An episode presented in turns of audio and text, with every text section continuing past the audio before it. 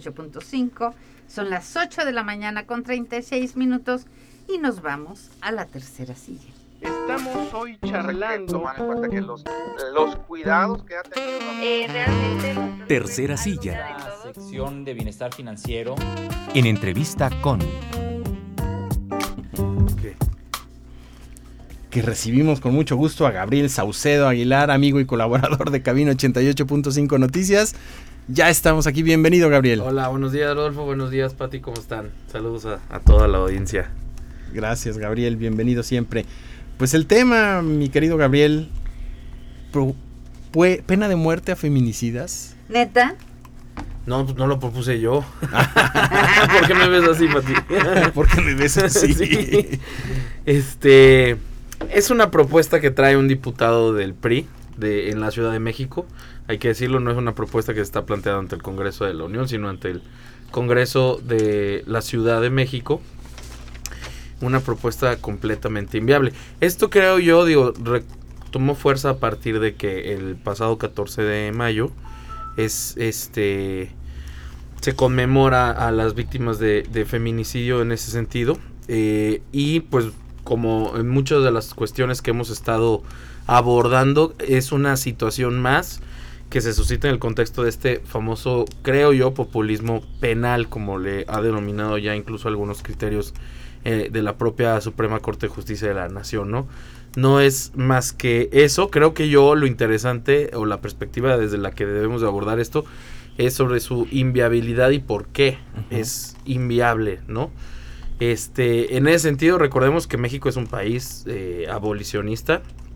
El artículo 22 de nuestra Constitución establece que está prohibida la pena de muerte sin distinción alguna, es decir, por cualquiera de los de los delitos, ¿no? ¿Esto por qué? Porque históricamente, aun y cuando desde la Constitución de, 1900 de 1857 México se perfilaba a convertirse en un país abolicionista, lo hacía en el sentido de excluir ciertos delitos. Es decir, sí se consideraba que, por ejemplo, el delito de traición a la patria esto pudiera ocurrir, que pudiera ocurrir eh, eh, en el delito de homicidio, eh, en diversos delitos lo, lo- procuraba que pudiera estar sucediendo, pero estamos hablando pues ya del siglo antepasado, ¿no?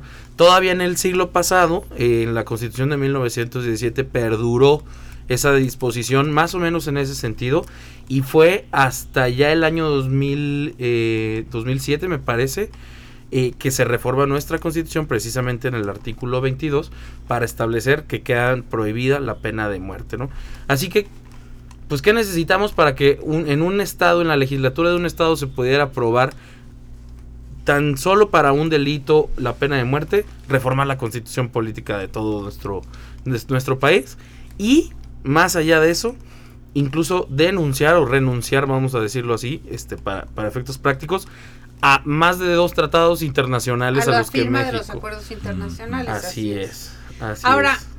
Gabriel, más allá del tema legal, más allá de que en México esté prohibida la pena de muerte, en los centros penitenciarios, más del 60% de las personas están ahí de manera injusta, donde la justicia los ha tratado de acuerdo con sus recursos económicos, su capacidad para conseguir una defensa legítima, independientemente de lo que digan las leyes. O sea, la realidad es que más del 60% de las personas que están en prisión aquí en México y por supuesto en muchos lugares del país están ahí de manera injusta. La justicia no es parte de la agenda pública del Estado, del gobierno y menos del Poder Judicial, con todo el respeto que nos merecen algunos jueces, juezas y magistrados y magistradas que han hecho un trabajo muy noble sobre el tema. Pero en México la justicia es la más profunda asignatura pendiente que tenemos. ¿Cómo haces? Ahora sí, va para los feminicidas. Y tú acusas, conozco dos historias, en... us- Ustedes me conocen, ¿no? soy una defensora del Sí, tema, sí, claro, pero claro. en Río Verde encontramos dos historias de de familias que acusan de violación al vecino porque tienen otro tipo de rencillas y el vecino termina en la cárcel. Ese Claro. tipo, bajo esta prim- prim- premisa que se ha convertido en una premisa política del verde, de Morena, desde hace varios años, pena de muerte para los violadores, pena de muerte para los feminicidas. Bueno, bajo esa premisa, pues entonces resulta que estas dos personas estarían en el pasillo En el de la supuesto. pena de muerte. Completamente. Pues es uno de los argumentos que se ha utilizado, de hecho, de, eh, como, como fundamento para esta abolición desde toda la vida. No es una cuestión reversible, ¿no? Porque tarde o temprano la prisión sí tiene, aunque como tú lo dices, para efectos prácticos no, en teoría, eh, la, la, el propósito de reinsertar en la sociedad a las personas.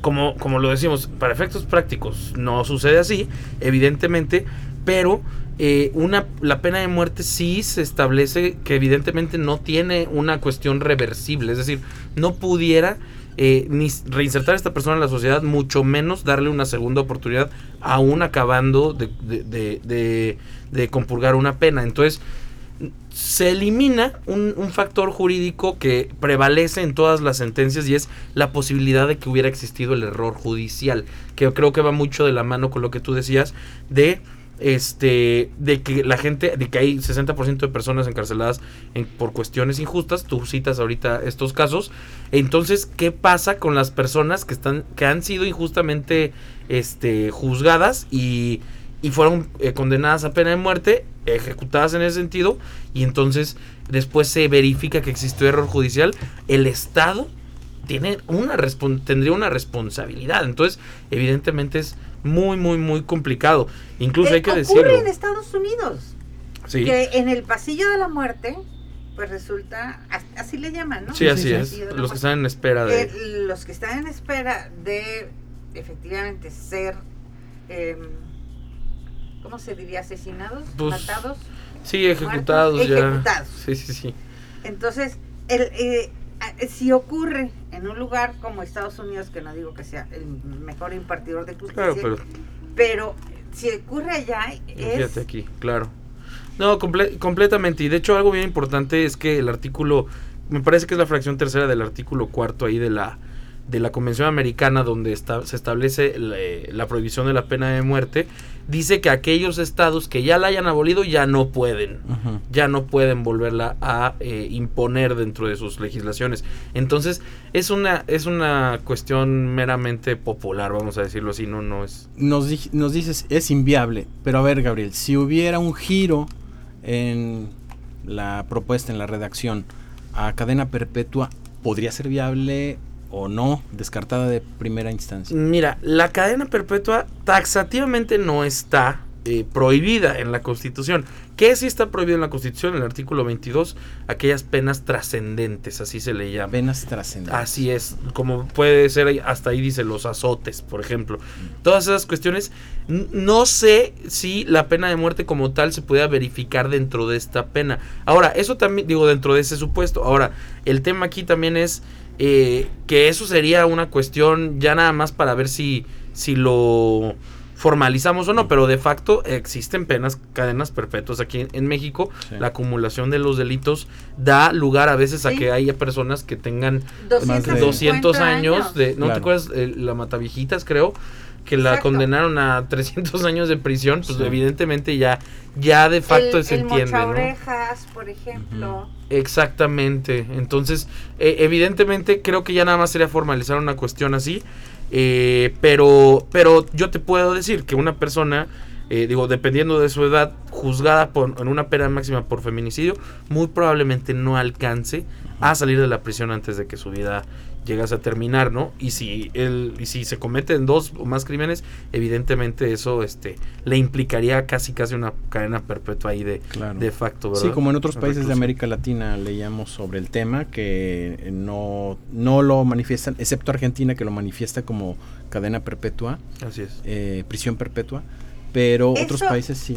Eso no significa Son años. Ujú. que no se merezcan eso. Ajá. El, el individuo este de Catepec absolutamente trastornado que tiene los perros. haber Ah, sí. más de 30 mujeres que encontraron restos, miles de Miles de restos, sí.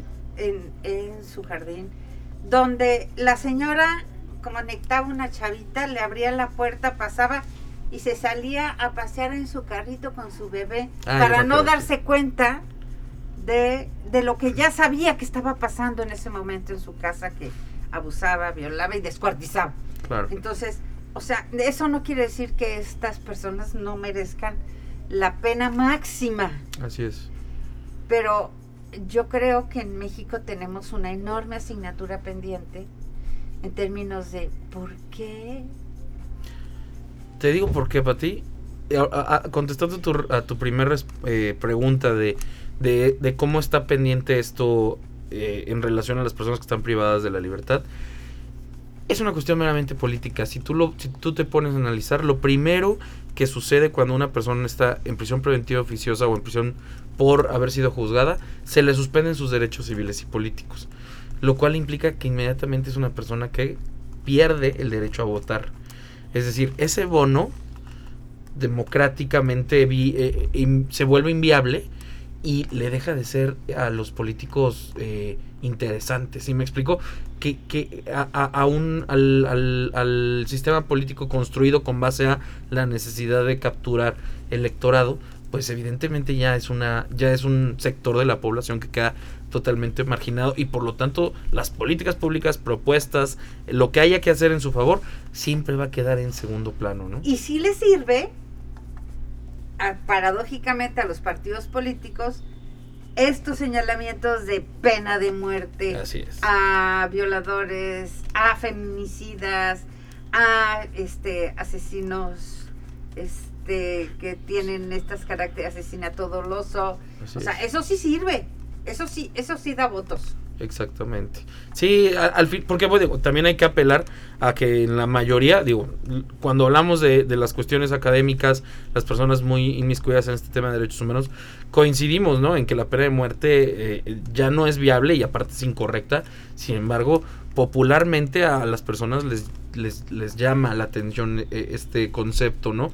¿Por qué? Pues evidentemente, digo, tampoco podemos juzgarlos, pues es una cuestión que, que, que la rabia y el coraje de este tipo de crímenes nos pudiera conllevar.